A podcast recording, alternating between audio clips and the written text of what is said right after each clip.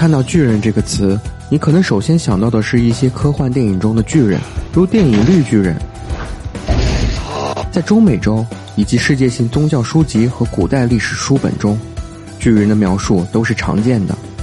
例如希腊神话中的巨人族，众多证据说明巨人确实存在过，并且其足迹几乎遍布全球。即使在海洋淹没的浅海中，也发现了巨人骨架。但是，巨人族真的存在吗？如果存在，有什么证据可以证明呢？一、巨人的洞穴。美国内达华州垂发镇西南三十五公里处，有一个叫垂发洞的山洞，这些巨人们就居住在这里。根据美国当地印第安人的传说，在很久以前，曾经有一种红发巨人族，身材十分巨大，也十分的凶悍。印第安人的祖先经过了常年的征战，才把巨人赶走。这些传说一开始并没有引起人们的注意。然而，矿工们意识到鸟粪能作为火药成分的价值，并创建了一家公司，于1911年开始挖掘。他们从中获取鸟粪，但是在挖掘中竟发现一只巨大的木乃伊，身高达2.2米，头发红色。这个发现使人们想起了印第安人的传说，也引起了学者们的兴趣。接着，采矿工程师与其他人员在同一个地方也发现了一些红发巨人。这些骸骨直到现在都在内达华州的亨波特博物馆收藏。不过，有人指出，尸体的黑发从黑暗处移到阳光下后，往往就会变得发红。二，两个头的巨人，在美国一家博物馆中收藏了一具尸体，似乎告诉人们巨人或许真的存在。这具尸体的名字叫卡普多瓦，他的身高达三点六六米。更神奇的是，他居然还有两个头。俨然是一副神话故事中的怪物的模样。关于他的来历，有两个不同的版本。第一个版本的说法是，这个故事发生在1673年，当时有多位西班牙水手抓住双头巨人，在巨人试图逃离而被杀之前，他一直是受苦的状态。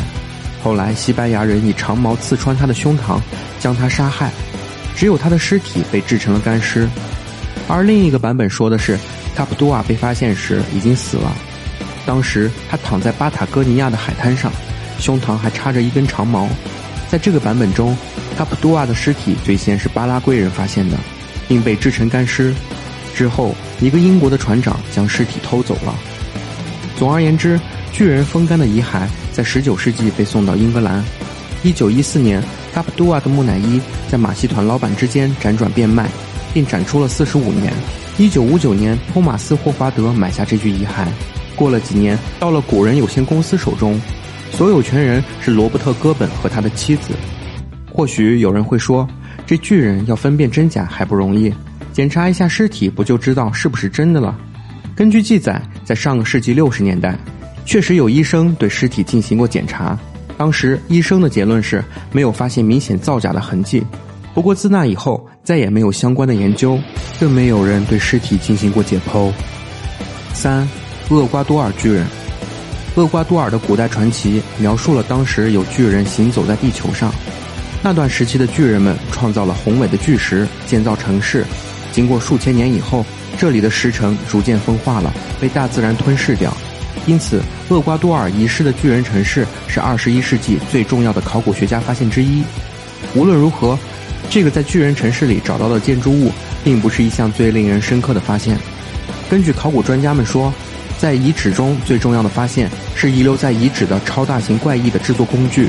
这样尺寸的工具对一般普通身高的人类来说是不太可能派上用场的。超大型怪异的制作工具只有巨人才会使用。卡洛斯·瓦卡是一位天主教神父，他几十年来一直守护着一具巨人骸骨的骨骼碎片。骸骨是他在厄瓜多尔一个名为 Chani Minas 的遗址中发现的。神奇的是，Chani Minas 翻译过来便是神的公墓。现在他已把巨人的遗骸展示在博物馆里。四，巨人之书，巨人之书也被称为死海古卷。五十多年前，研究人员在一个叫卡莫兰洞穴发现的文物中有成千上万的古卷轴。除了找古卷轴，考古学家也很惊讶地发现了一本罕见又不寻常的书本。它是一本描述古代巨人灭亡的卷轴，被称为《巨人之书》。这本书有九百八十一份手稿。书中描述着他们在地球上如何被毁灭的故事。这本书可以让世人了解过去人类历史中可能有所遗失的片段。书中详尽描述了巨人们生活在地球上的方式与他们造成的混乱和破坏。当时，他们因为恐惧而产生了世界末日的预言梦，也就是有些巨人开始做预言梦，看到了许多与洪水有关的梦境。诺亚在历史上扮演着一个重要的角色，他是创世纪中最神秘的人物之一，而诺亚就是大洪水毁灭地球的救世主。然而，这些巨人就是被洪水所毁灭的。五。阿兹特克人记录中的远古巨人，阿兹特克神话除了在许多科学和社会领域广泛发展之外，是美洲大陆最富有的民间传说之一。令人好奇的是，两个最令人惊叹的建筑在中美洲制造，那就是古代的提奥提瓦坎古城，还有巨大的乔鲁纳金字塔。乔鲁纳大金字塔恰好是世界上最大的金字塔，在规模上，这个金字塔堪比九个奥林匹克大小的游泳池。研究人员不知道是谁建造了这个巨大的建筑，也就是不能破译这个庞大的结果到底是谁建造的。但根据阿兹特克的神话，这是由巨人建造的，具体来说叫做 Quinitin 巨人。Quinitin 巨人不仅建造了巨大的乔鲁纳金字塔，而且他们还建立了中美洲最令人惊叹的古城之一——提奥提瓦坎古城。六巨人的手指。来自瑞士的 Gregory Spory，一九八八年于埃及探险时，在最后一天的冒险旅程和一位自称盗墓者出身的老人见面。这位老人自称他的祖先是专门挖掘古埃及坟墓的人，在家族中流传了各种文物，其中一些被出售以及购买土地和其他财产。之后，老人以三百美元的代价让他看一根巨人手指的遗骸，该手指被放在一个椭圆形的包裹里，散发出一股霉味儿。可以明显看出撕裂的皮肤与受损的指甲，它的长度达三十八公分，让他感到相当惊讶。Gregory Spory 在他的同意下拍了几张照片，其中一张是以十五公分的纸钞放在遗骸旁做对比，可看出该手指相当巨大。现在的他非常后悔，为何自己当初没买下那根手指。此外，盗墓老人还出示了两份替巨人手指验明正身的六十年代资料。一是该手指的 X 光片，另一份是医生鉴定书。这的确是人类手指的证明。回到瑞士后，Gregory Spory 成立了研究史前巨人的基金会，在2008年放弃了他的事业，于2009年重回埃及，打算找回盗墓老人和巨人手指，但这两者犹如人间蒸发般的令他遍寻不着。第七，伊卡黑石，南美洲神秘的伊卡黑石。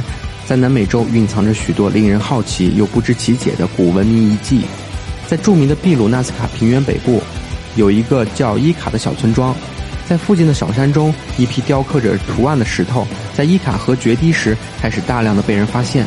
这些伊卡黑石通常只有拳头大小，但最大的重量可达一百公斤。秘鲁的 Javier Cabrera 博士从1960年代开始研究伊卡黑石。在他私人的伊卡石雕博物馆里，收集了一万一千颗石头。这些石头根据推测，至少有一万年的历史。上面雕刻着许多令人难以置信的图像。在这些图像里，我们可以清楚地看到人与恐龙生活在一起的情况。而且图案中人的身材比例与普通人类不对称。我们看所有的石雕图案，恐龙虽然还是比人大，但比例并不悬殊。三角龙对于骑的人来说，好像是现在人与牛的比例。那么说明了什么？只有一种可能性，那就是恐龙时代生存的人类是很高大的，也就是传说中的巨人。有些科学家认为，恐龙早在一亿多年前就消失了。那么这些图案究竟是谁雕刻上去的？第一种可能性就是这些雕刻石头的人具备与现代科学家同等的知识，可以借由复原化石绘制出恐龙的形态。另一种可能性就是当年曾经有人类与恐龙生活在一起。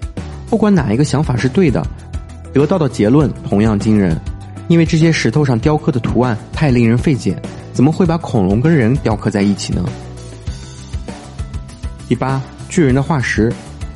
几年前的历史频道发布了一个名为《寻找失落巨人》的系列节目，里面的内容是美国、俄国、中国发现的人类的骨骼几乎有三米高，其中许多人的四肢都有六根手指。此外，在中国南方的发掘过程中，他们发现的可能会有一百万年历史的爪哇巨人的遗迹。菲律宾的巨人也是一个令人难以置信的发现。第九，上帝的脚印。一九一二年，一位名叫 Stoffel Cozy 的猎人在南非小镇的森林里无意中发现了这只巨大的脚印。这个小镇位于斯威士兰附近，普马兰加省的东部。从地质学的角度看，这个脚印是在三十一亿年前产生的。这似乎展示的巨人曾经在这个地球上生活过的足迹。当地人称之为“上帝的脚印”。研究人员表示，假如这个足印是一个巨人留下的，那么这个巨人的身高至少有七米。或者说，粗糙的斑状花岗岩上经过了不同阶段的冷凝，表面形成了大小不一的颗粒，脚印部分也呈现了同样的样貌。这意味着它经历了类似的过程，不太可能是人工雕刻出来的。